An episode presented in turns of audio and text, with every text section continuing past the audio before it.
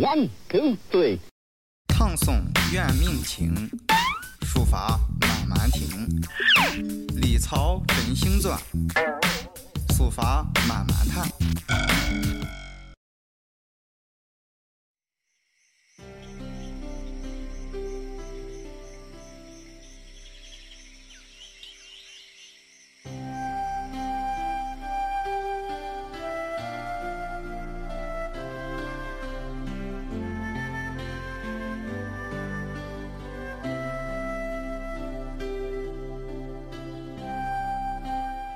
本节目由中国书法网特约冠名播出，更多书法信息、拍卖、展览尽在中国书法网。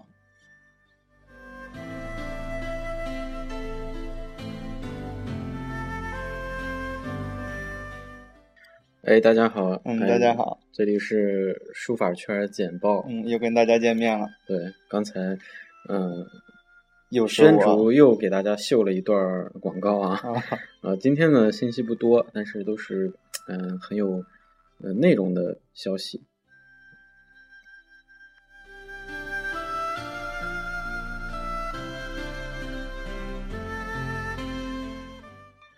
嗯、由中国书协、中央美术学院和中国美术馆联合主办的呃邱振中起点与生成作品展在中国美术馆开幕。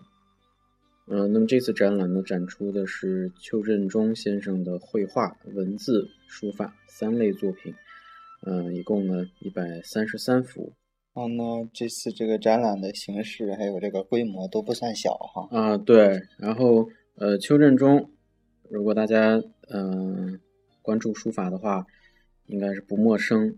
嗯，他呢，嗯、有出了很多关于书法呃思考的书籍，嗯、比如说呃《愉快的书法》啊、嗯啊等很多这个书法的论文。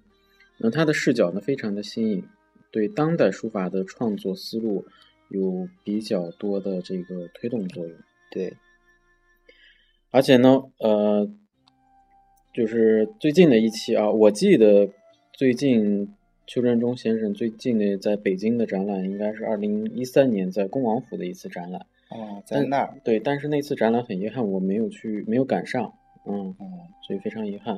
嗯、那这次展览呢，在中国美术馆，在北京的朋友啊、千万不要错过，对去看一看这种呃新颖的对书法的这种解读。对，可以去开启另一扇窗这样，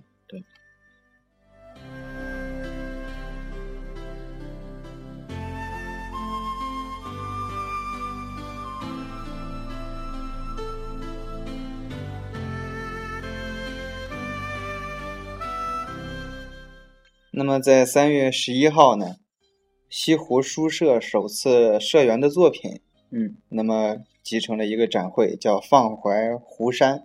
对。那么在这个浙江美术馆开幕浙了，江美术馆。对，哎呀，我特又是别浙江书坛对我特别的羡慕西湖书社啊，啊、是吧？这对普天之下，能在西湖边儿上这么啊个好的风光的这个旁边有一个书社，非常的好。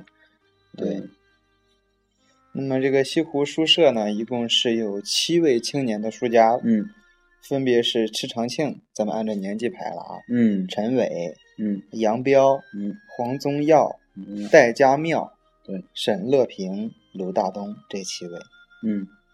那么，一共作品呢有七十余件，是吧？对。对对，大概平均下来，一个人十幅。对，相信这个作品的质量还是不错的。对，那么我们看到这个消息呢，已经是在微信上了。微信上有这个呃作者的介绍，包括这次展览的介绍，嗯，也附带了七位书家的作品。对，那山竹你更你比较喜欢，我更对倾向的是第二位的陈伟先生的这个作嗯品。就是比较的呃书卷气啊。嗯，对，书卷气，行确实书啊写的很有功底。对，嗯我比较喜欢这个黄寿耀，还有哦这个沈乐平和鲁大东的。我比较喜欢有特点的。啊，有特点的是好吧的？，不是说那个，就是我比较喜欢这个稍微，嗯、另类一点的嗯这种感觉。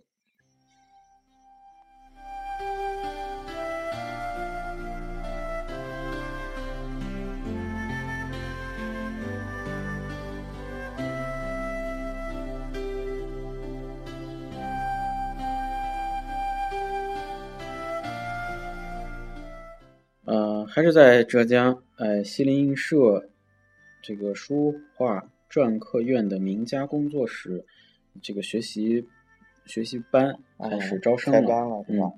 嗯，呃，它的招招生截止日期呢是六月十五号嗯，啊，大家感兴趣为的话，期三个月的报名时间。对对对，在这个网上啊有有信息，其中呢，呃，有四个班次，嗯、分别是呃熊伯奇先生，还有呃骆鹏鹏女士，嗯，还有江银先生、菊志如先生，他们四位啊、呃开的这个班。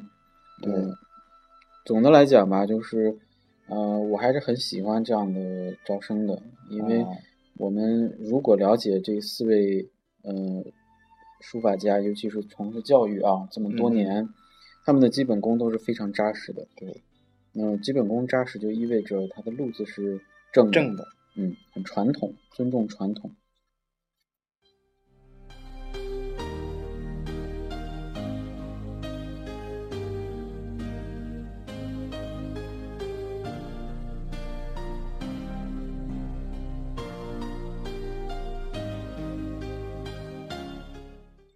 那么在昨天呢，那么由这个中国书法网举办，也就是咱们的这个特约冠名商了。嗯嗯嗯，那么 邹炯文先生一本书叫《一说斋书法提拔墨迹选》，那么举办了一个签售的活动。嗯，那么签售这本书包括的是这个卢炯文先生的题上款、嗯，签名，还有这个印章。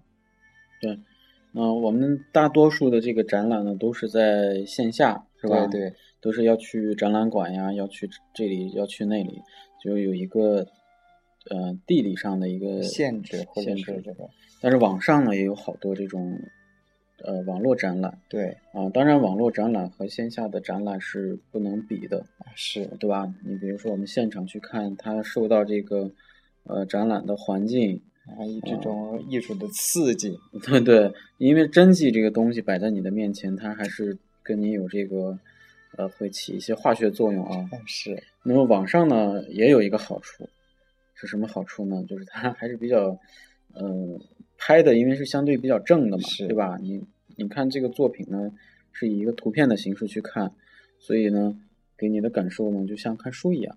那是这是样，吧？啊所以呢，这个呃，邹炯文先生的这个墨迹展呢，呃，在网上大家可以去搜啊，不用搜了，就直接上中国书法网就可以。对，嗯、邹炯文先生呢是广东深圳的呃籍的一位书法家，那么他的这个作品呢也是比较的呃传统啊，基本功也非常的扎实。对，他是这个退休之后，嗯。那么开始研究书法。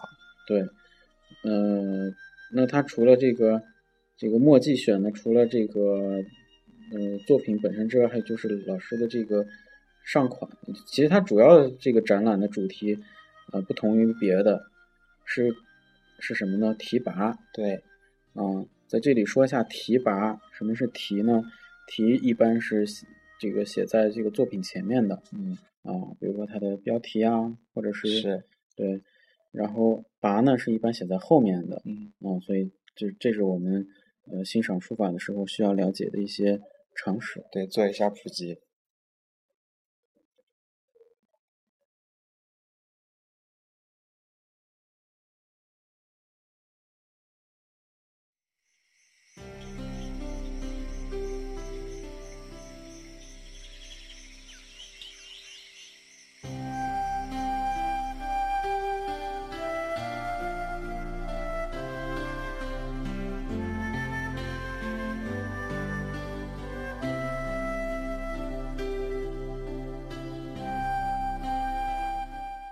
嗯、最后呢，跟大家就是互动一下啊，对因为看看到朋友在这个咱们的论坛上留言留了，言，对，呃，提了一些问题，甚至呃有一些感想。那我们在每期做完节目之后呢，跟大家也做一个小小的交流。是，咱们上一期的书法圈简报呢，嗯、跟大家分享了一些呃两会的关于繁体字的这样一个提案的话题啊。。对，我们在网上也看到了很多人对繁体字、简体字的这个呃讨论甚至争论，嗯，嗯这是有的。 对，这是有的。在这里呢，就跟大家也是分享一下我们的我们的一个想法啊，就从文字的演变来讲对啊，它的不管是从篆书到隶书也好，隶书到楷书也好，它本身也是一个简化的过程，啊，对吧没错儿。这是在一个应用的层面。嗯，对吧？应用的层面，就是它有用的层面来讲。那我们在学习书法的时候是提倡，呃，学习繁体字的。是，那么理由呢很简单，就是因为，呃，我们从这个美学的角度来讲，这个繁体字呢，它更加的优美，是吧？笔画多，元素也比较多。嗯，呃，还有一个呢，也比较利于我们，呃，识别文我咱们的汉字，因是为咱们的汉字有汉字六艺啊，啊啊，等等这样的这种造字法呀，啊造字，呃造字要求，嗯，对？吧？那我们学习繁体字呢，它相对的来说比较完整。对，另外一个，我们从学习的角度来讲，因为学习书法嘛，嗯，这个离不开字帖吧，离不开字帖，离不开碑帖。那这个碑帖没有一个是简体字的，也不是说没有一个啊，就是说它有部分有其实是有简体字的有，古简体人是字写简体字的，但是大部分的字是繁体字。对，那如果你不认识，或者是你不会用的话，对吧？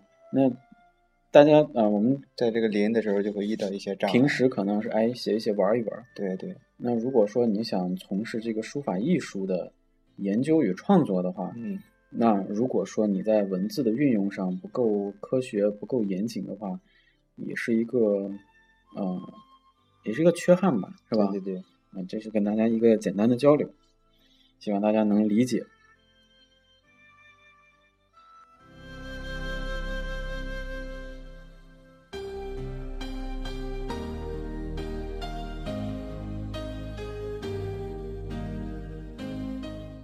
那今天呢，这期节目《书法简简报》就对到这儿了。好，欢迎大家继续留言。嗯，也谢谢大家的收听。